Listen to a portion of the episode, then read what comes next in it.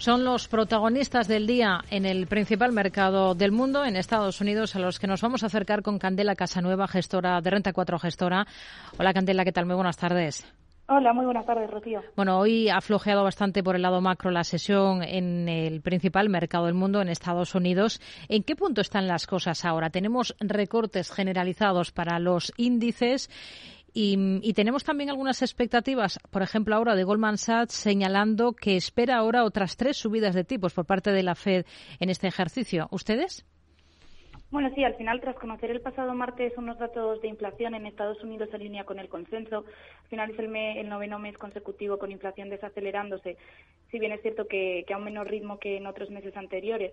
Y luego, por otro lado, las declaraciones de más hawkies de ayer de dos miembros de la FED, pues bueno, nos mantenemos cautos. Eh, seguimos en línea con el consenso, estimando una subida de 25 puntos básicos en la próxima reunión de la FED, pero bueno, no obstante, hace unos días la probabilidad de una subida mayor era prácticamente nula y tras los últimos acontecimientos, pues sí que la hemos visto incrementada. Al final, la curva de, expectativas de tipo se ha desplazado al alza en los últimos días, ubicándose el tipo de llegada por encima del 5,3%.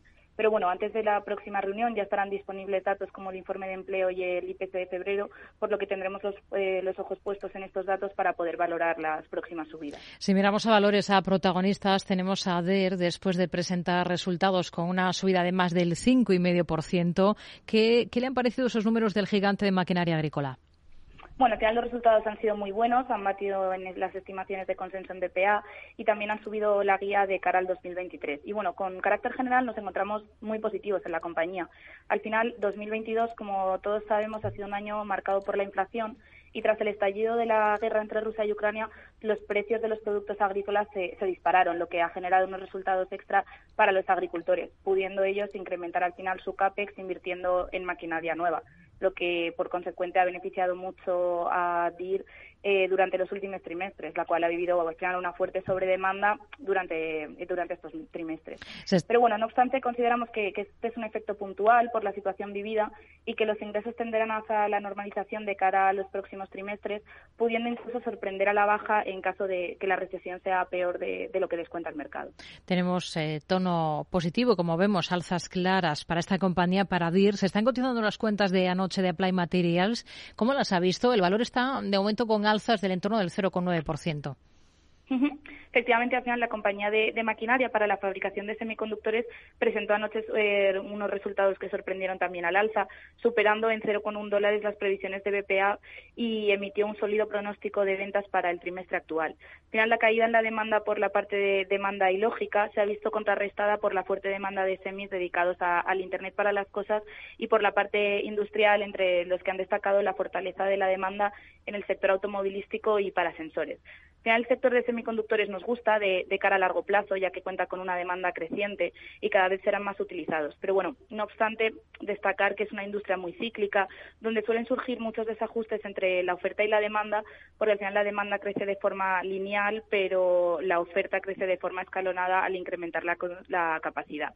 Entonces, consideramos que nos encontramos en un momento donde la inversión en CAPES ha crecido significativamente, eh, provocado principalmente por la pandemia, donde la demanda se disparó y se invirtió mucho para, para incrementar la capacidad. Y pese a que ya hemos visto eh, el pico en inversiones, esperamos unos resultados flojos en el corto plazo, con ingresos desacelerándose para 2023 y 2024, yendo hacia, hacia unos niveles normalizados. Pero bueno, con todo ello, las compañías norteamericanas exportadoras, como lo, es Applied Material, que genera el 80% de sus ventas en el extranjero, pues también se verán impulsadas por la depreciación del dólar. Tenemos em, números rojos claros en Moderna. La compañía está en el punto de mira por varios asuntos. Su vacuna contra la gripe con tecnología ARN em, muestra bastante eficacia frente a las cepas tipo A mientras el juicio por las patentes en la vacuna COVID-19 contra Pfizer y BioNTech ya tiene fecha, va a ser en abril del 24 en el Tribunal Superior de Londres. ¿Cuál es la visión que tienen ustedes ahora mismo para, para Moderna, que hoy está entre los peores eh, al otro lado del Atlántico en Estados Unidos? Efectivamente, Moderna ha presentado unos resultados intermedios de, la fase 3 de uno de sus candidatos de ARN mensajero para la gripe común que, podría al final competir contra la vacuna de las vacunas convencionales. Eh, sí es verdad que los resultados fueron positivos, como comentabas, contra la cepa A, pero bueno, negativos contra la B. Y, y además presentaron también efectos secundarios mayores de lo esperado, aunque leves. No obstante, pese, a que siga cayendo y sea uno de los peores valores hoy, seguimos positivos en la compañía por la multitud de aplicaciones que esta tecnología podría ofrecer para terapias que van desde vacunas, para enfermedades infecciosas, hasta para el cáncer, entre otras. Y, y bueno, al fin y al cabo, la validación de la tecnología de ARN mensajero con la vacuna del COVID eh, es el primer paso para llevarle a crecer en otras muchas áreas terapéuticas. Y bueno, con respecto a su valoración, tras el pinchazo en su cotización de la burbuja del COVID, está cotizando a precios atractivos y teniendo en cuenta los productos que ya tiene desarrollados y los que tiene en su pipeline, vemos mucho valor en la compañía. Y para Visa, ¿cómo ven las cosas? Tiene que afrontar la salida de su director financiero a partir de septiembre.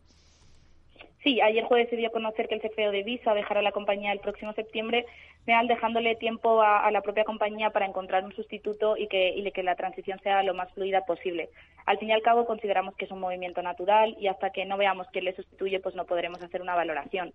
Con respecto al sector de medios de pago, mantenemos una visión muy positiva en valores como Visa y Mastercard, así como en PayPal, que tras acumular caídas superiores al 60% en el pasado 2022, consideramos que cotiza con descuento, suponiendo una oportunidad de compra en el entorno actual. los últimos resultados demostraron que no está perdiendo tanta cuota frente a Apple Pay como, como se pensaba hmm. y por la parte de subida de tipos de interés les podría beneficiar, algo que consideramos que el mercado no, parece tener en cuenta. Además, eh, parece que están recortando OPEX por encima de lo esperado y las ventas por volúmenes puede que apunten a que no han tenido un mal cuarto trimestre como, parte del mercado también esperado. Al final también, luego por otro lado, han anunciado un deal con Visa que le, beneficiará en el medio plazo, así como con Amazon. Y, bueno, es por todo ello que nos, nos encontramos positivos en el sector. Candela Casanueva, de Renta 4 Gestora, gracias. Muy buenas tardes.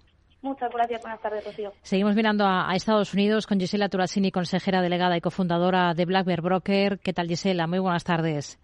Muy buenas tardes, Rocío, ¿cómo estás? Hay otras compañías que tenemos en el punto de mira, como es el caso de DoorDash, por ejemplo, porque ha anunciado un programa de recompra de acciones de 750 millones de dólares. ¿Cómo ven las cosas ahora mismo por técnico para esta compañía?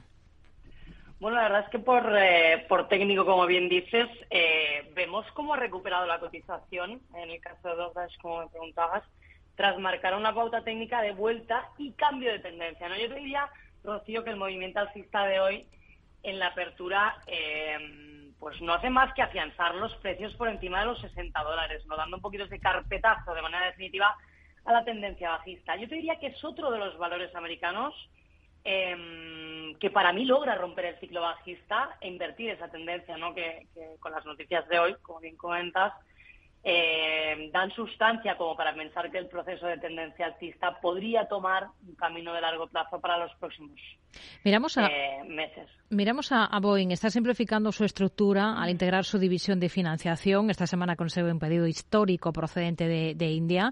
¿Cuál es el escenario ahora mismo para, para este gigante, para Boeing? Bueno, sigue cotizando en fase de rango eh, sin lograr recuperar precios prepandemia, ¿no? La vemos claramente en gráfico, que al fin y al cabo es, a lo que vamos, ¿no? A la operativa como traders y gestores que somos, ¿no, Rocío? Si bien la debilidad sigue siendo la tónica de, la cotización, el último tramo alcista ha afianzado, yo creo, las esperanzas de los alcistas que al fin ven lograr a Boeing retomar nuevamente el vuelo, ¿no? Lo lógico sería corregir esta presente subida, te diría, pero mientras no pierda los 170, pues no hay mucho que temer. Están 209, por encima de los 250 veríamos una salida de rango, lo que tal vez nos sugiere que si el mercado corrige en las próximas semanas por encima del 170, como te decía, hmm. podríamos intentar anticipar la salida de rango lateral. Obviamente, con la ventaja que implica hacerlo con anticipación técnica. No vamos a ver si si es la buena y si al fin Boeing logra rehacerse de, ese mal tono que domina la cotización estas últimas semanas. ¿no? Hoy está cayendo en 1,36. ¿En qué se están fijando ahora mismo en, en Estados Unidos, en el mercado americano, Gisela? Bueno, Wall Street viene, viene rezagada ¿eh? de una Europa que, que, ha roto toda resistencia y se ha consolidado cerca de sus máximos generacionales, diría Rocío. ¿no? Este mejor tono de Europa yo creo que debería tener continuidad para, para un mercado americano, americano que, que si bien es cierto ha roto la tendencia bajista, sigue en fase de debilidad, ¿no? Como te, como te he dicho muchas veces, ¿no? Para que nos entendamos, el mercado americano está en proceso de giro eh, tras terminar la tendencia bajista. Si los niveles actuales de resistencia se superan, entonces podríamos hablar ya de un mercado en tendencia alcista y esto nos lleva a 2009, a 2013, incluso a 2016 sería. Es decir, puntos de compra súper interesantes a largo plazo. Eh, tal vez veamos una corrección, pero sin duda las conclusiones técnicas que sugiere el mercado yo creo que marcan el intento de un nuevo mercado alcista que no me cabe duda de que así será y esperemos desde la mesa de BlackBerry que así sea.